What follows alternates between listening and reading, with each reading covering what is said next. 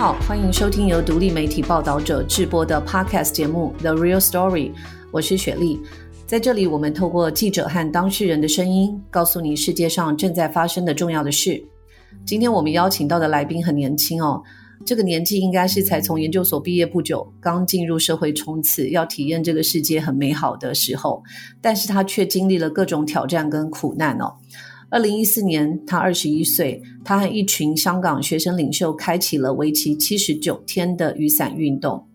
二零一六年那一年，他二十三岁，他与黄之锋、周庭成立了新政党香港众志，他担任创党的主席。也在那一年呢，他当选了香港立法会最年轻的议员。二零一七年，他因为被判了善获他人非法集结，判刑八个月入狱。二零一八年，他被国际提名竞逐诺贝尔和平奖。一九年呢，他持续参与香港的反送中运动。他是罗冠聪。罗冠聪是在二零二零年港版国安法六月三十日生效前夕流亡到海外。他的出境应该是让中共和香港当局非常愤怒。之后，香港警方以港版国安法。将冠聪呢扣上涉嫌煽动分裂国家、勾结国外的境外势力、危害国家安全等罪名哦，对他发布通缉令。那冠聪的人生境遇因为香港的变局天翻地覆，二十八岁就成为一位政治犯，开始异地流亡的人生哦。那虽然他是香港这一波民主运动里少数还能保有自由的人，但是从他的公开发言都可以强烈感受到他的自由其实是充满责任和内疚的。在港版国安法落地的两年之际，也在七月一号香港移交中国的二十五周年的此刻，我们想跟人在伦敦，那目前在英国政治庇护下的冠聪聊聊他在海外的生活。那也想跟他聊聊香港移交四分之一个世纪以来，他所见证到的变化，以及怎么看港人在港与在海外的未来，是不是先请冠聪跟报道者的听众朋友们问好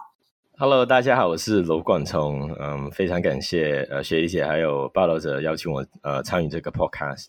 那个冠聪跟报道者其实有相当的缘分哦，因为二零一六年的时候，你还是学生的时候，其实你就也帮报道者写过评论哦。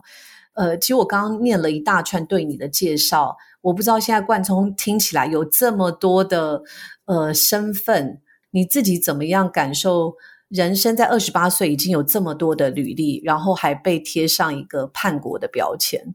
听起来就感觉好累啊，好像发生了很多事情，然后嗯。很多事情是你你在那个事情当中你就觉得很漫长，然后有很多的苦难啊，或者是挫折，但你还是回过头来是会觉得啊，原来这样子就过了那么多年，呃，发生了那么多事情，然后也是在默默的祈祷自己还是那个一开始出来参与政治运动、参与社会运动的那个青少年吧，嗯，还是有一些。感觉自己的人生停格在嗯，可能是二十一岁那年，二零一四年出来参与运动那时候，在我们身边，我的朋友，嗯，他可能随着年龄的增长，他会开始想要嗯组建家庭啊，然后生小孩啊，买房啊，买车啊，他们对生活有规划，但是自己还是停格在那个希望用尽所有自己可以付出的时间还有精力去。做去参与政治运动、社会运动的人，所以这几年还是对时间的想法还是蛮复杂的，有些停格，有些变化的很快，有一些觉得很快，也也有时候觉得很慢，听起来真的是蛮复杂的。什么时候会觉得慢呢？比如说，你你坐牢的时候是觉得时间是最慢的，因为你没有什么事情可以做吧，然后每一天是坐在那边，嗯。你你你可以阅读，但阅读，嗯，你可能读个一两个小时就觉得啊好累，头很疼。然后你想要做其他事情，然后写信，写手也写的很酸。有时候只只是坐在那边就发呆。的确，有些时候你你你身身处其中，会觉得时间过得很慢。但你回想过去，又觉得啊。好像呃这么快，也有经历经历了一些事情，也会觉得对自己。其实蛮有一些注意的，是，其实我们今天访谈时间是六月二十八号，在上一周，其实冠聪才去了巴黎，然后刚回到伦敦。我其实很舍不得，因为在访谈的当下，其实冠聪现在是喉咙不舒服的哦，因为上个礼拜你到了巴黎去见了很多人。过去两年间，你去了非常非常多城市，你把自己的人生压缩的很很紧凑。有感觉到，就是说，你要把香港许多运动者的人生其实背在肩上，一个人其实当好多人在用，完全没有停下来，而且还写了一本英文书《Freedom》自由这本书，可不可以稍微描述一下这两年来风尘仆仆的到世界各个城市，努力想让世界不忘记香港？你会怎么样描述这两年的生活？我我倒是没有觉得自己好像听起来很伟大了，把很多人的责任扛在肩上，我是觉得。有一些有些责任，作为一个能够离开香港、能够还是自由发声的人，是要肩负的。很多人流亡之后，其实他失去了一把声音，失去了一些平台。那那种自己很想做事情，但却根本做不了，或是没有空间去做，其实我觉得是最煎熬的。对一个人的心灵，还有对一个人，他他不能去做他自己喜欢的事情。所以对我来说，我是一直都觉得自己是蛮幸运的，在很多很多离开香港人当中，我我可以有把声音，可以做这些嗯参与的工作，即便是有时候还是蛮蛮吃力、蛮辛苦，嗯，也是有一些会会生病的时候啦，因为很多嗯舟车劳顿，嗯，也是幸好不是中了 COVID，嗯，所以所以还是会觉得，呃，你一切一切都是。我还是蛮蛮蛮乐意去做的，至少我是有一些贡献，有一些付出。嗯，这个责任也就是可能冠聪觉得说，这么多人的信任，对吧？就是从过去一直支持你，或者是香港众志，或者是支持这些民主运动的市民。对，我觉得自己是一个蛮有责任感的人，很多时候是回应大家的。期望还有嗯信任去做的，其实我对自己一直以来是没有什么很大的嗯，就觉得自己肯定要成为什么人物啊，或者站在什么位置，嗯，可能就是时代它一直在流逝，然后它有一些位置需要一些人来担任，我就很很自然而然的走到那位置上面，然后也有很多人的支持还有鼓励这样子，嗯，我觉得这些是。一直以来推动我前进的一些动力吧，所以现在嗯还是持续的受到很多人的支持，然后也觉得自己心有余力，可能在国际上真的是少数能够有一些 recognition，还有可以在嗯国际上能够发声的人，那我就觉得不应该浪费这些很多香港人支持你从而来的一些一些认可，然后去持续的将我的声音啊去。讲出去。其实冠聪有一个背景，我先在这边补充一下哦。他呃很早就是六岁的时候吧，一九九九年的时候从深圳到香港。那他的妈妈其实就是一个清洁工，他是出身蓝领家庭哦。那妈妈其实是从等于是从中国逃到香港去的，所以他一直不希望冠聪就是介入政治，对吧？对对对对，嗯，这是蛮有趣的，我可以分享一个小的趣事。我一开始，嗯，我没有告诉我的我的妈妈我参与的社会运动。那时候是二零一四年，每次我出去游行啊什么的，我都骗她是跟朋友去玩什么的。然后啊，有一次是她去了一个婚宴，香港的酒楼就很多电视挂在天花板上，然后她就抬头望向天花板，就看到她的儿子被捕的消息。那一晚是九月二十六号，二零一四年，就是。重夺公民广场，然后雨伞运动开始的那一天，嗯，他是这么 dramatic 的，知道自己的儿子在参与这些东西的，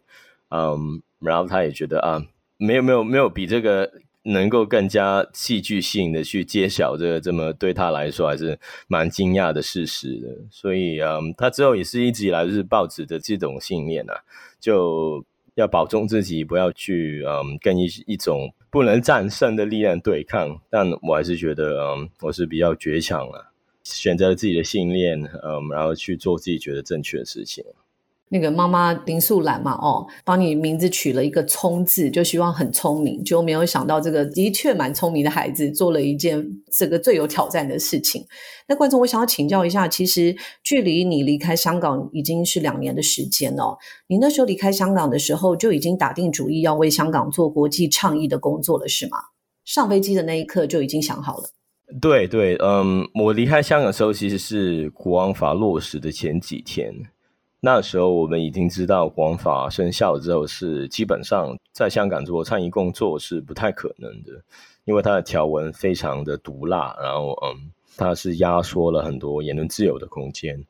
所以呃，我那时候觉得，其实我们应该要有一个人在海外去做这些连接，还有一些。持续我们在反送中运动当中的一些倡议的方向，所以那时候就离开了。其实那时候离开是蛮蛮担忧的，因为在很多的集权或是威权国家，他们会有一些黑名单，然后有些人是不能够离开那个国家的。那时候我是蛮蛮蛮担忧，会不会在机场会被警方或是机场的政府人员去拦下？但最后是。呃，成功了就离开了香港，然后就就一直在英国这边作为基地，然后去很多不同的地方，去国家去说香港故事，去嗯提醒大家，还是有很多人在香港在努力在奋斗的。其实跟你一样，就是这两年离开香港的人，我查了一下，过去这两年英国的数字已经接收了十一万三千多名的移居港人哦。那虽然英国有七成的民众也蛮支持香港人的，因为是在历史上和道德上的承诺，可是总是有需要适应的。你自己觉得，尤其是这一群去到英国的很多都是年轻人，他们最需要适应的是哪部分？我觉得现在大家是蛮清楚自己到了一个新的地方，然后去去融入、去适应，是需要一段时间，然后是嗯。比较外向性的去投入那社群的，呃，移民在一个新的国度了，有有不同群体会有一些不同的的性质，譬如说，呃，有一些社群他们是很很内向的，他们喜欢待在同一个社区，跟自己的人互动，然后不太去接触英国的社区，但香港也是蛮相仿的，我们做这些。研究调查是发现，香港人是很外向的，他们喜欢去呃结识英国的朋友，不太喜欢是聚在一起去营造一个很大的香港人的部落这样子。所以这个个性、这个特质还是蛮有利大家去融入这里社群，去认识当地的文化。当然会有一些个别的案例会遇上一些困难呢，但整体而言，我觉得香港人还是蛮能够适应这边生活。然后大家也是在适应生活的同时，嗯，还是希望有一些呃力量可以拿出来去参与香港有关的倡议活动。嗯，因为大家都知道，这这这一次的移民潮是蛮政治性的，很多人都是很不满香港教育，不满香港政治状况。啊，有些人呢，甚至是呃直接面对到一些政治的压迫，所以他们要离开。啊，到了异地，他们还是希望去呃做一些事情啊。所以我们也是看见在六四啊，或是六二一这些呃对香港是蛮标志性的日子，还是会有很多的机会在英国不同地方去发生。呃，譬如说在伦敦，我们有一个超过四千人去参与的集会，是海外其中一个最大型的香港。活动的集会了，所以这些我觉得都象征着香港的流亡的社群或是海外社群，其实还是蛮健康的成长。嗯，你在去年年底好像在伦敦组织了一个非盈利的单位，叫做香港协会哦。那我觉得它的英文名字非常有趣，叫 Umbrella Community。呃，为什么取名这个？是想要这个组织能够达到什么样的目标吗？这组织是呃做文化活动的组织，所以你不会看见他会举办嗯集会啊，会游行啊。我们就把精力集中在一些文化的延续，香港文化还要保存它，香港文化当中嗯有抗争性一面的一些一些特质了。嗯，对我来说，我觉得呃除了政治活动或者是社区营造，其实文化的传承还有文化的保育也是。对我们怎样去保护我们的身份认同，还有对于抗争的呃历史的记忆，嗯，还有如何去对抗中共的，不论是大外宣还是想要将我们嗯同化的那种力量，还是蛮蛮重要的。嗯，这个 Umbrella Community 它名字叫 Umbrella 了，它既是我们二二零一四年的一种抗争的象征，也也是代表一种组织的概念，因为嗯，这是一个 Umbrella，这是一个一个团结的象征，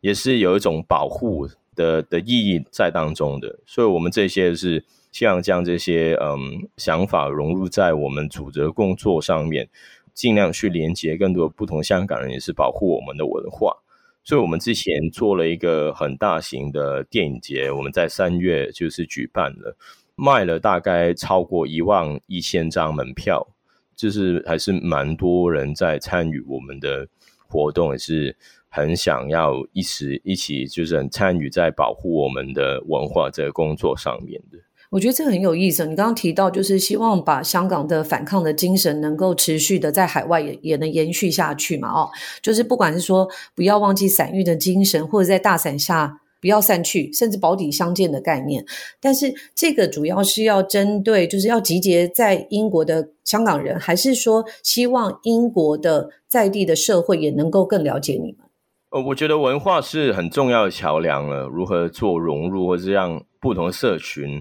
更加深入的了解，其实文化活动是一个非常重要的一个元素。所以，嗯，这一方面是让香港人自己能够保育到自己很重要的一些文化作品。呃，因为在香港，很多关于譬如说二零一九年抗争运动的纪录片是已经不能够上映，或者是全部被下架了。呃，他们很多能够生存的空间是只有海外。所以这是是蛮重要的一个一个点但呃，我们如何将香港人的作品让本地人，比如说是英国人，更多的接触，从而让他们了解到我们的抗争的故事，譬如说时代革命这样子的电影，他们会对于香港发生事情比较有共鸣，然后将香港人的影响力可以在当地扩展。我觉得这也是我们未来肯定要去做更加多的的事情。嗯，因为现在其实香港的新闻已经是被 cycle out of media 了，就是新闻的周期还是将香港呃过去的一些抗争啊，或者一些新闻，就是不能够得到太大的关注啊。我们如何在社区的活动，如何在文化活动，在本地的政治倡议上，可以可能争取到更多的曝光还有支持？我觉得这三方面是我们。在海外社群肯定要去努力去想，努力去做事情。可是我好奇，英国的一般民众要怎么样支持香港呢？我觉得最简单的就是在我们在搞活动的时候去参与啊，或者多了解，然后这些力量是能够回馈到去，嗯，跟他们的民意代表，让让他们民民意代表知道这议题是得到很大的支持的。嗯，刚才我们说了，在英国还是蛮多人支持香港啊，BNO Visa 或是让香港人来英国定居的这个政策吧。这其实是蛮少见的，因为英国一直以来是蛮呃对移民政策存有质疑的一个国家，很少很少，比如说难民或是移民的政策能够在英国得到很大的支持。但英国对于就香港 BNO 政策的支持是是蛮 overwhelming 的，是蛮蛮大的。呃，他支持的比率远超反对的比率，所以在这个层面上啊，我是觉得香港人在这边的遭遇是蛮幸运的。我们能够得到这么大的支持，无论是在道德上，或者觉得他们理解香港人是来到英国是对于英国的经济啊，或是人才啊，都有正面的提升。嗯，其实我后来去看了，就是说，呃，英国现在预估五年内哦，应该还会。这个 total 的人数会来到三十五万人，这个是蛮让我震惊的一个数字，所以表示说，的确就像你说的，他们还是蛮支持香港的。但是我自己也看到，就是香港的朋友其实蛮多是有高学历或者是有专业的工作，但是来到一个陌生的环境，他可能必须要去委身一些，也许在英国比较呃没有人要去做的工作，是不是有这样子的状况？嗯，很多香港人来到英国是有一种可能要向下流的概念呢，就是譬如说他本来是一个嗯白领或者是一个管理层的职级，然后在这边可能要嗯再适应一下，从一些一些比较低级别的工作开始做起。我觉得大家都还是有这些想法，有些准备的。有一些是，譬如在香港是做护士啊、律师啊、医生啊，来到这边，然后去努力的考取那个呃，让他们的职业能够在英国职业的职业式的一种考试，他们是蛮努力在准备去装备自己。嗯，能够在这边重新开始，当然是一个挑战了，但啊，他们觉得是某一种代价吧。他们是很很理解到。来到一个新的地方生活是不容易的，但香港发生的种种，真的让他觉得这个地方可能是没有未来，或者是很不想自己下一代在这个地方成长，所以在全行之下，他们是选择了要来到一个新的国度。对，不过我觉得英国有一个是可以学习的，就是他们在社区里面其实为香港人开了蛮多免费的英文课程。那这个也许台湾的政府也可以考虑一下，就是说，如果真的呃香港朋友他的只会讲广东话的话，他要怎么样融入这个社会？那我想请教一下冠聪，就是说，其实我们知道英国、美国对于香港是很支持的，可是现在法国、德国有些欧盟国家，对于中国和对于香港的态度。因为他们在中国还是有大量的投资，我好奇在香港的运动以及俄国入侵乌克兰了以后，你有感受到欧盟或是德法对中国态度的转变吗？因为你刚从巴黎回来，我觉得他们的态度是很清楚的，就是他们知道中国发生了人权的问题，他们知道香港争取民主还有争取自由的一些诉求，也知道嗯这些诉求是很正当的，但他们就。不是把这个放在他们政策上面的 priority，就是不是一个很优先的级别吧？啊，其实一个国家、一个政府、一个政治人物，他可能有一百样事情是支持的，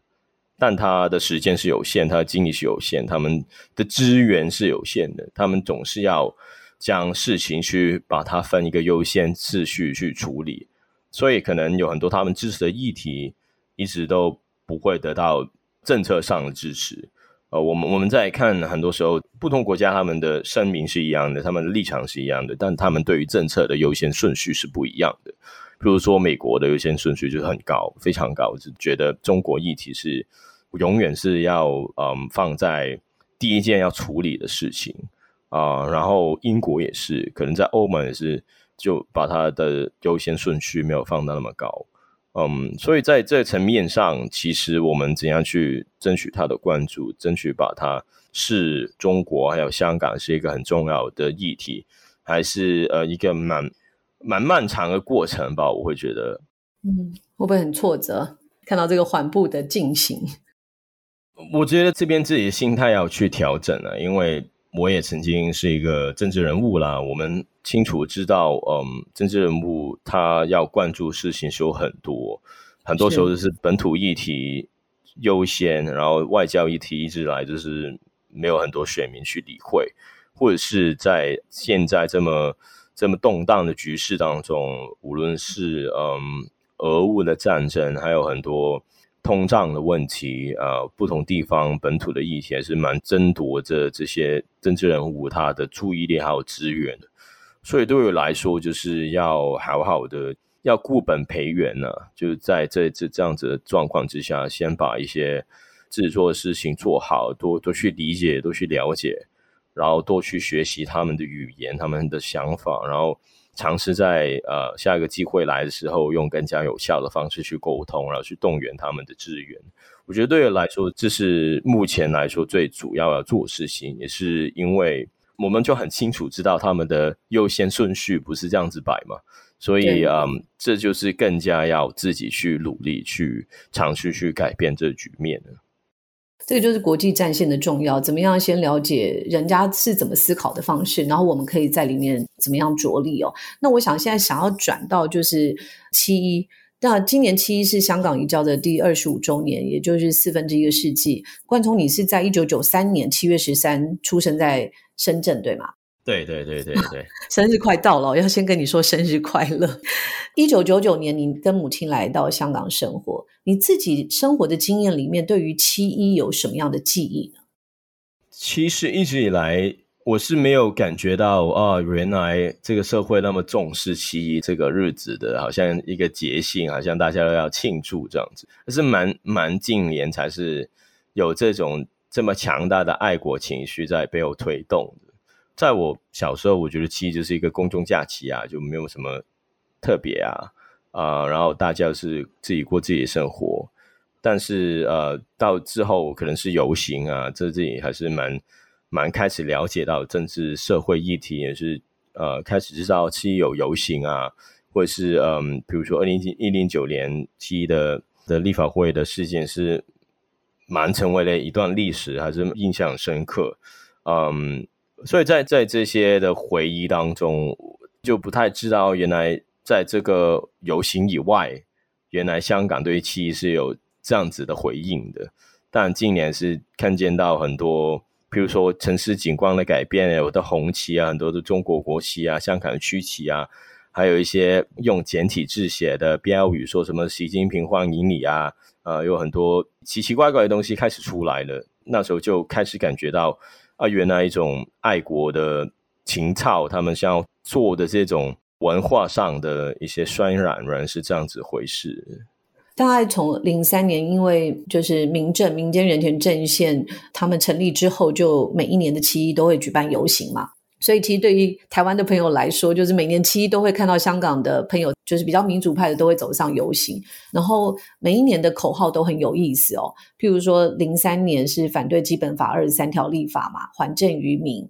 那零四年是开始争取双普选。一零年的时候就是说香港前途在我手中哦。那一七年的时候，就是说“一国两制”已经被你欺骗二十年。对我，我我我是没有很多的记忆，对每一年的口号是什么了。但我觉得这样子口号听起来是蛮蛮体会到社会转变的。随着就时间的流逝，大家对“一国两制”还是越来越没有信心。呃，现在二十五周年，我我觉得除了一些真的是所谓嗯爱国。Quote and quote 爱国人士，或者是嗯一些在建制派生活的人啊，其他也是觉得这一个一国两制已经是名存实亡了。大家可能还是在倒数，现在是一国一点五、一点三、一点二制，哪一些时候会到一一国一制这样子？嗯，所以我觉得对于很多香港来说，这没有什么好庆祝的，就是他们自己去做给自己的一场戏吧。的确看起来真的是一场戏哦，因为前两天我已经看到在香港的公屋里面，我以前都没有看过这个香港的那个屋村里面挂满了旗帜，可能是上千面的五星旗跟紫金旗的旗海，这个以前是不会出现的，以前不会进到这个你住宅的地方。我我的理解就是，真的是第一是有一个公共屋村，然后就挂满这些血红的旗帜。对我来说是蛮震撼，但是，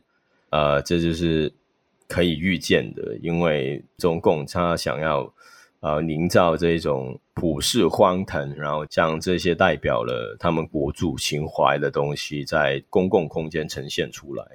对很多人来说，就是这就是可以预见的，他们做一些这么没有美感的事情。嗯。那有一个比较特殊的是，习近平今年还是有机会会赴港。上一回他去香港是二零一七年了，那时候没有香港反送中运动。那这一次他来庆祝二十五周年以及第六届香港政府就职典礼哦，你自己有没有预测他会在这一次赴港里面强调什么讯息？我觉得他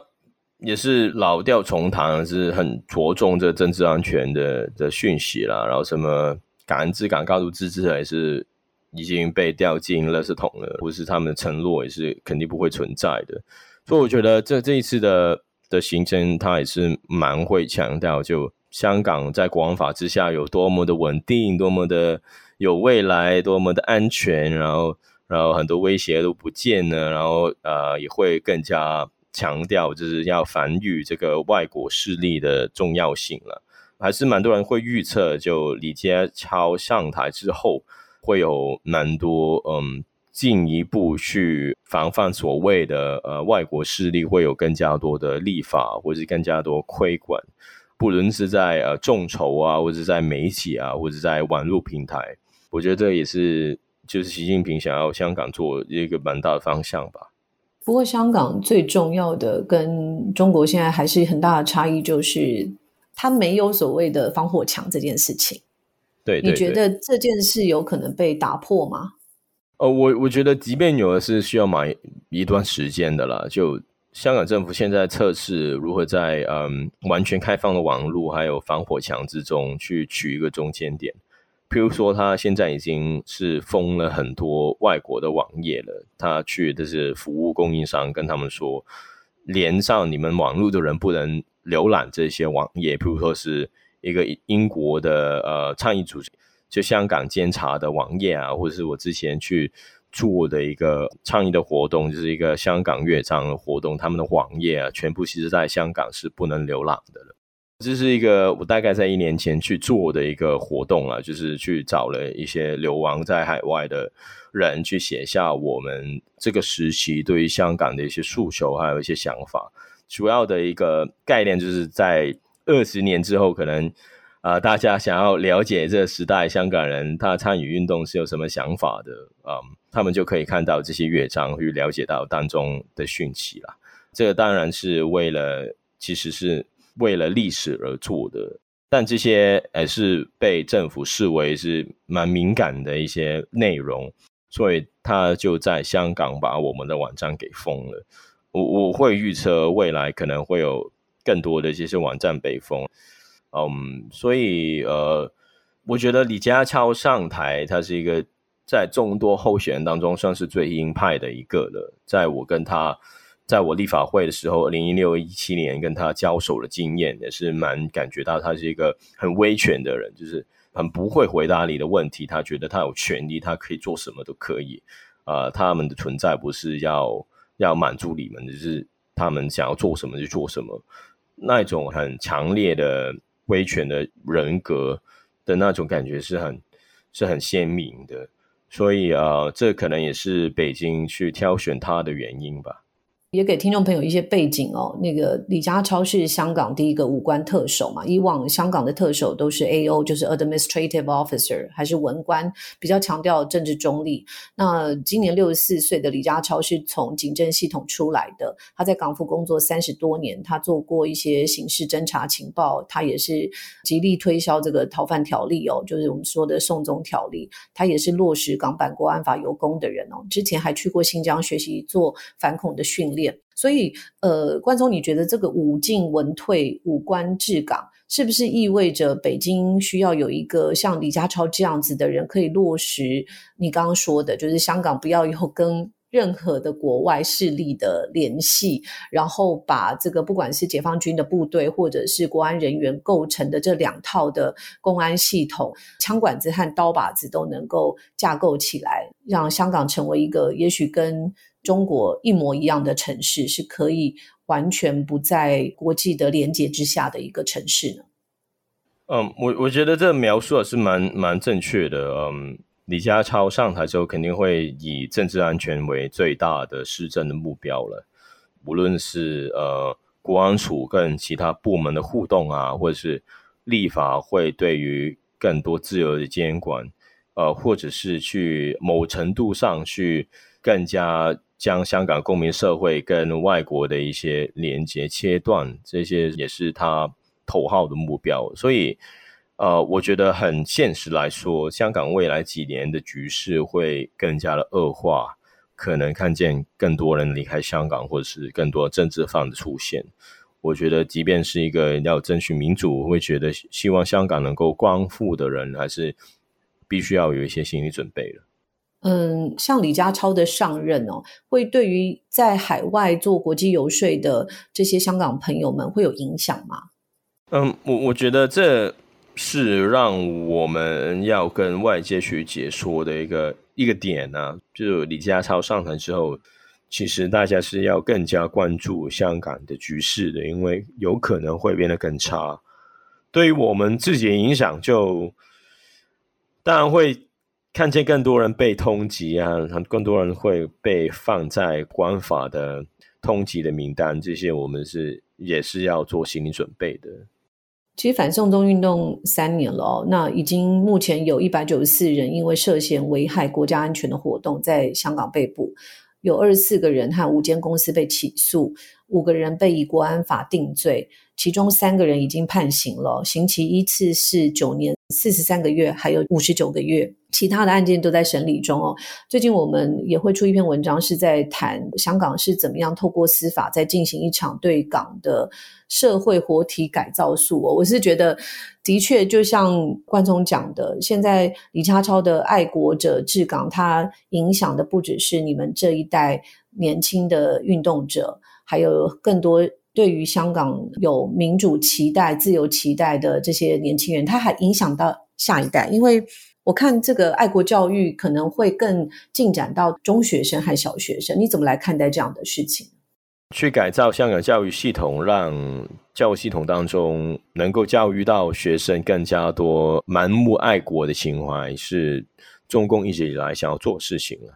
在二零一二年，已经香港是反抗了一场反对国民教育的呃运动，那时候是蛮成功的，去击退了这样子的课程。但在呃十年之后的今天，这样子的改造似乎是无可避免的，因为任何政治反对声音都会被扑灭。我们已经在很多中学、小学课本看到，譬如说，嗯，说香港从来不是一个殖民地，这样子的呃扭曲历史的一种呃，让香港人不会觉得自己曾经有其他的归属，或者是有其他对自己身份上的一些认知。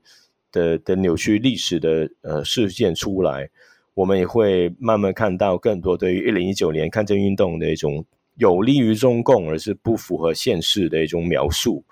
嗯，这些我觉得是肯定会出现的，所以很多香港的家长跟我们的想法是一样，在 BNO 这个签证的开放的时候，已经是以家庭为单位来到英国，去让他们的。下一代能够接受一些比较好的教育，所以这对于香港整体影响影响是非常大的。它不仅仅是影响到我们的下一代，其实他们家长也是会思考这些事情，然后做出相应的行动。我我想就是刚冠聪也讲到这么多，中国的模式不断的扩张，那中国污染的范围也不断的伸进到香港的各个层面哦。你自己有感觉到在英国会认为说中国的手也慢慢进入了这样的民主社会吗？中国的影响一直以来都是存在的。在我的书其实是有举了几个例子，譬如说在呃二零一零年一零年在嗯诺贝尔和平奖颁了给刘晓波之后，其实呃中国是对挪威有一个商业的制裁或者是压迫的，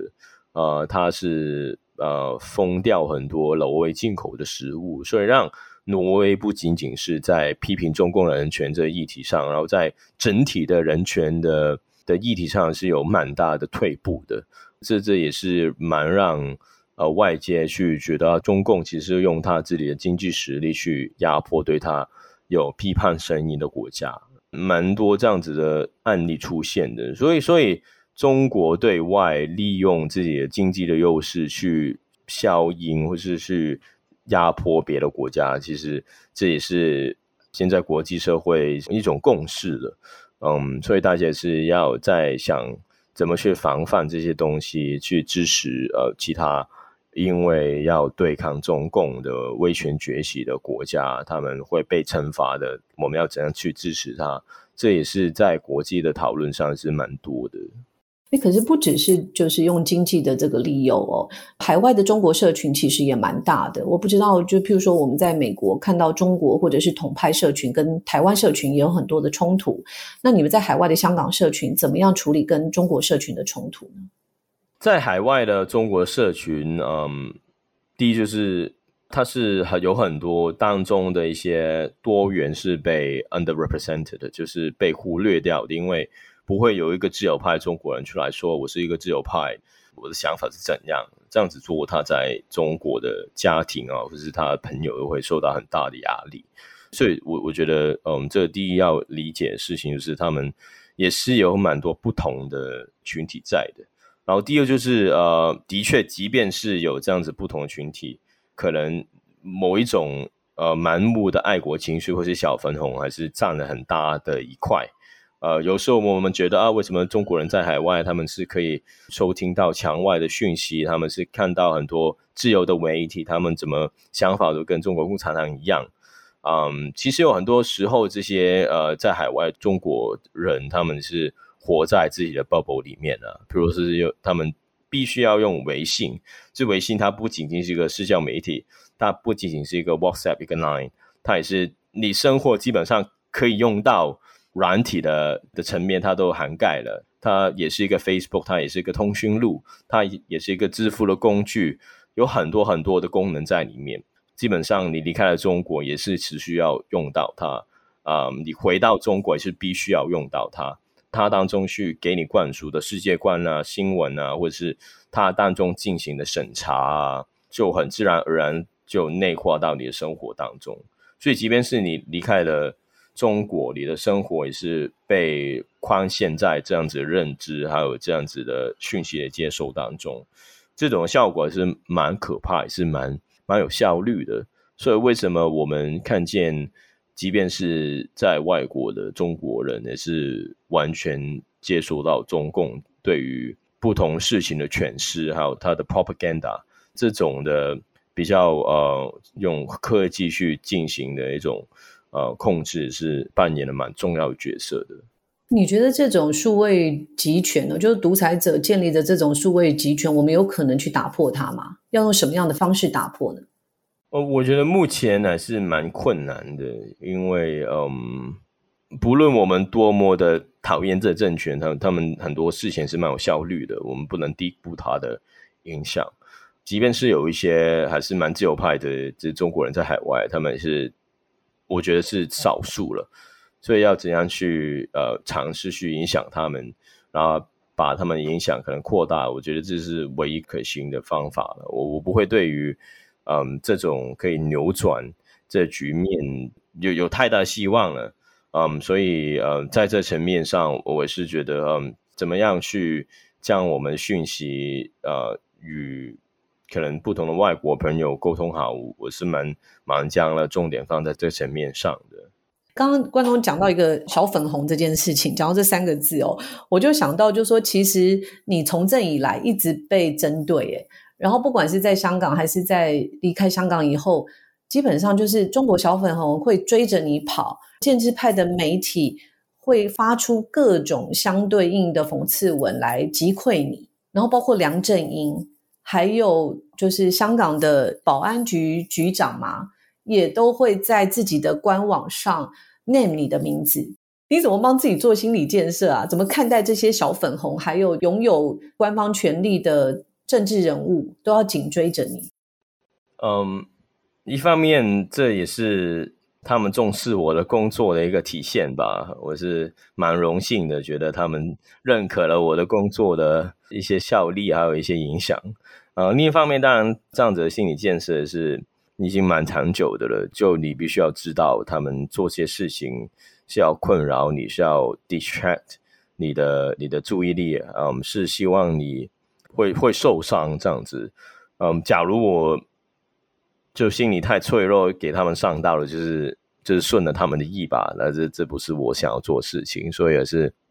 某一种这样子的反叛的特质让我。将自己区隔在他们的影响之外，然后去专注的做自己的事情。所以对我来说，其实这些事情，假如不是就是升级到一个人身攻击，就是人身安全的问题，其实对我来说是没有太大影响。呃，我觉得这也是跟自己的定位有关的。呃，就将自己定位成一个就是社会运动者，一个 activist。啊，我们随之而来的就是这些责任，还有这些嗯自己要做的准备了。你要很清楚自己不能让你的政治上的敌人去找到你的弱点，然后去攻击你。所以要慢慢的去把自己的心理去调整好。我觉得这种心理的准备是蛮早已经跟自己说要要这样子去想事情了。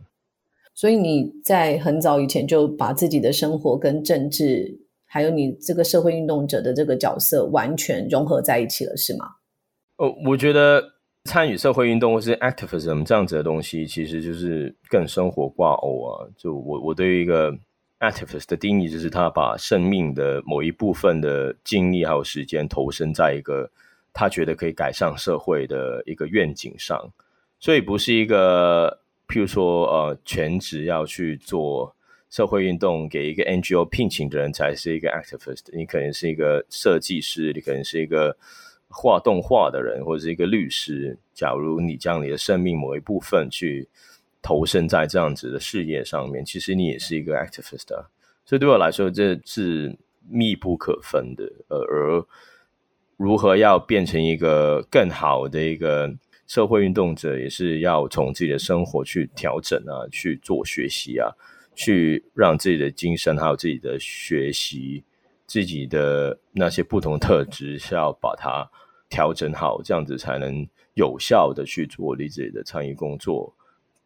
当然，一开始去接触还是不太知道自己肩负的责任，或者是要呈现出来的形象是什么了。但之后也是蛮自然去感受得到，譬如说，嗯，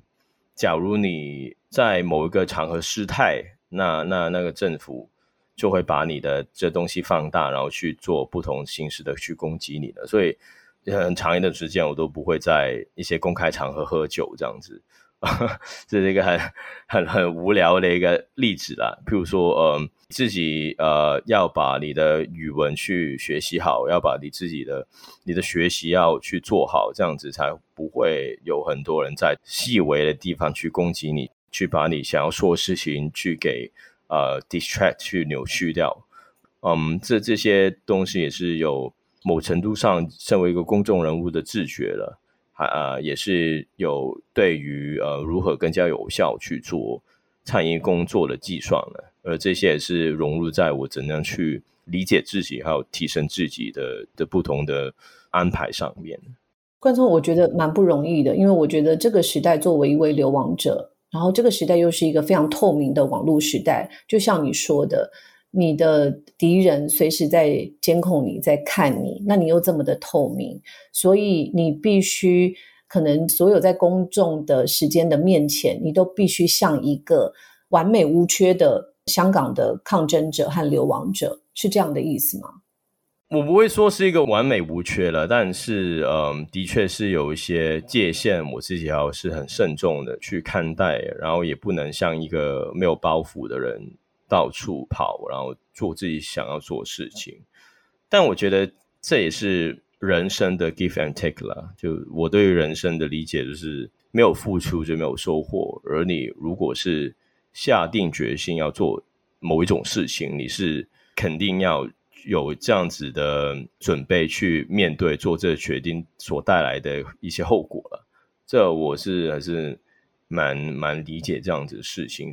那你在伦敦可以踢足球吗？你很热爱足球，你也喜欢打电玩。呃，可以啊，可以啊，我我是我是蛮常在踢足球的，这是一个非常好踢足球的地方。是是，我请教你一下，你现在其实离开香港，那你怎么样跟香港本地做连接？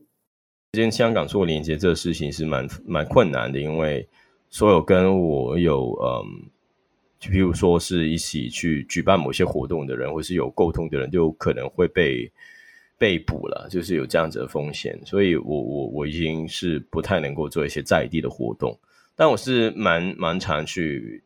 比如说社交平台呀，或者是新闻当中尝试有一种在地的感受。但必须要说，就是我们这些流亡者，就如何不太跟当地的情绪、当地当地的事情、当当地的一些。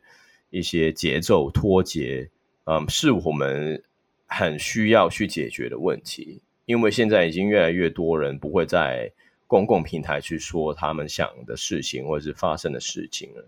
因为种种政治上的原因。所以我对自己的提醒是要希望能够能够保持到这样子的触觉，然后尝试跟跟一些朋友去沟通，还是透过网络的方式吗？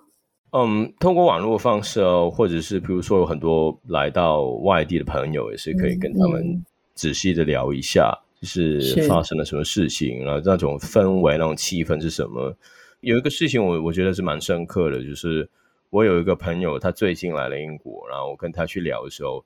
啊，然后他也是刚刚回到香港不久，他很很长一段时间在外地去生活，然后他在一个闹市当中把一个黄色的围巾去拿出来，大家用一种诧异的眼光去看着他啊，好像这城市，假如你把一些可以让人联想到黄色雨伞或者是黑色盾牌、黑色头盔的东西拿出来的时候，大家会觉得啊，那是一个危险的信号。啊，这城市仿佛是缺失的一种颜色，缺失的一种一种图案。我觉得这这也是哇，我听起来就是一个很大很大的转变。就我对香港理解是要靠这些东西去慢慢累积的。面对这个长期可能香港还会持续的黑暗哦，你觉得香港在本地里面的人还可以做些什么事？其实我是最没有资格去跟他们说他们可以做些什么的人，因为嗯。他们是肯定比我更清楚知道他们的限制，还有他们所遇到困难是什么。呃，我能够做的事情就是持续的用行动跟他们说，即便我不在他们身边，不在香港这个地方，我是跟他们会在这一段路去走下去的。我们各自有各自的岗位，我们有自己的工作，我会把自己的工作做好，然后希望也是能够让你们努力给世界看见。这些东西是我作为一个已经不在香港的人所力所能及的东西，所以我觉得让他们感觉到有一种陪伴，呃，去消除一些孤单，这是大概是我能够所做到的事情吧。那你觉得大家可以怎么样陪伴你，或者是流亡在外国的香港的朋友呢？嗯，我觉得最重要是，也是将自己。能够做的事情做好吧。在这个反送中运动之后，大家有一种兄弟爬山的感觉，就是大家各自努力，没有一个人能够做到所有事情。而拥有不同技能还有不同位置的人，他们也有最适合他们的的地方。我觉得这种默默的在背后努力，然后很专注在自己的所能够做的事情，其实一种很浪漫的感觉。自然而然的有一种陪伴的感觉出来。你如果现在想起香港，想起最美好的片刻是什么呢？大概是嗯，我在中学的时候，早上去踢足球，然后回家，在夏天的时候开着冷气去打游戏的感觉吧。这真的是让我蛮蛮怀念的，就是一种不可能再回去的感觉吧，已经消失的一种感觉。但我还是觉得，在脑海里拥有这些，就是感觉这些回忆啦，其实是蛮能够让你知道世界是可以不一样的。其实听冠聪讲说，他生活一直停留在一个有一种停格的状态，就是他进入了政治工作以后，他就被卷入了一个时代的浪潮里面。这几年其实看他非常压缩的生活。可是也看到他成为一个更为成熟，他理解自己的角色、自己的理想、自己的责任，所以他不会轻易的撇过头去，就是说他到了一个自由的地方，他就可以无拘无束。他反而是持续在实践他自己的理想哦。我觉得关通这一路以来都非常辛苦，有没有什么话你是想对自己说的？嗯。如果要对自己说，我会说，嗯，其实我也尽力了，所以就不要不要有太多的太多的压力吧。那你要做到哦。可能吧，可能。今年五月的时候，冠聪在美国华盛顿 Jefferson 学院哦获颁博士荣誉学位。他给毕业生一个英文演讲，那短短的二十分钟，内容非常非常好。那他是这样说的：他说他在叩问自己人生究竟是什么。他也说到，人生其实充满了挣扎和挫败，所以明白失败是什么，以及怎么面对挫败。那他也知道，在争取的是难以达成的目标，可能要很长的时间，而且长到难以想象的时间。才有可能看见希望。他建议年轻人不要为了反叛而反叛，要为信念为社群的未来，为比自己更宏大的事，还有为爱而反叛。我非常推荐大家可以上去看一看这个演讲。那我也会请制作人婉珍附上连结。经过这个一个多小时，真的很想对关聪说，谢谢你这么的努力。不论在哪里，请你要 have a nice stay，在哪边都要好好的呃生活。我知道香港朋友有一句话叫做“见字饮水”，就是说你看到一个字，你就要喝一口水。对，这个广东话怎么讲？禁止饮水，是不是要提醒大家 要好好生活呢？对对对，是无论在做什么事情，把自己身体养好，还是一个很重要的事情啊。所以，呃，待会下节目以后，请你好好保护自己的喉咙哈，然后 要好好休息一下，维持好的精神状态。非常谢谢冠聪今天的分享。以上就是今天的节目内容。我是李雪莉。关于香港的报道，报道者过去三年间不断的在写，还是持续的在写。你们可以到报道者的官网去查询。如果你喜欢这集节目，或这集节目对你有帮助的话，除了分享给更多人知道，你也可以到 s o n On APP 或者是报道者官网捐款支持我们。你们的鼓励可以帮助我们持续追踪，做出好内容。谢谢你的收听，也谢谢冠聪，我们下次见，拜拜。谢谢。